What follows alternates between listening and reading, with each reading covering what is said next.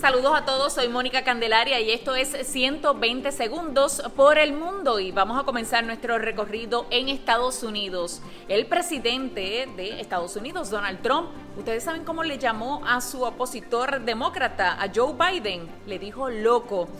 Y es que en un mensaje a través de su cuenta de Twitter, Trump también dijo que Biden tiene un coeficiente intelectual muy bajo y las genetistas francesa Emmanuel Charpentier y la estadounidense Jennifer Doudna se convirtieron en las primeras mujeres que reciben juntas un Nobel científico al ser galardonadas en la categoría de química por sus investigaciones sobre las tijeras moleculares, un avance revolucionario para modificar los genes humanos y reescribir de alguna manera el ADN.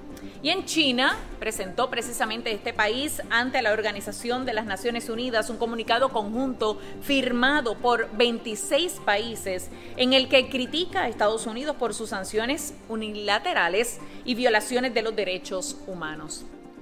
Y en Valencia, España, las autoridades se frustraron la importación ilegal de más de 4.000 fósiles argentinos de gran valor paleontológico. Dos personas fueron imputadas en Argentina como responsables de esta exportación ilegal de restos fósiles del Museo de Río Negro. Solo los cinco huevos de dinosaurios encontrados tendrían un valor, escuchen bien, en el mercado ilícito de más de 176 mil dólares.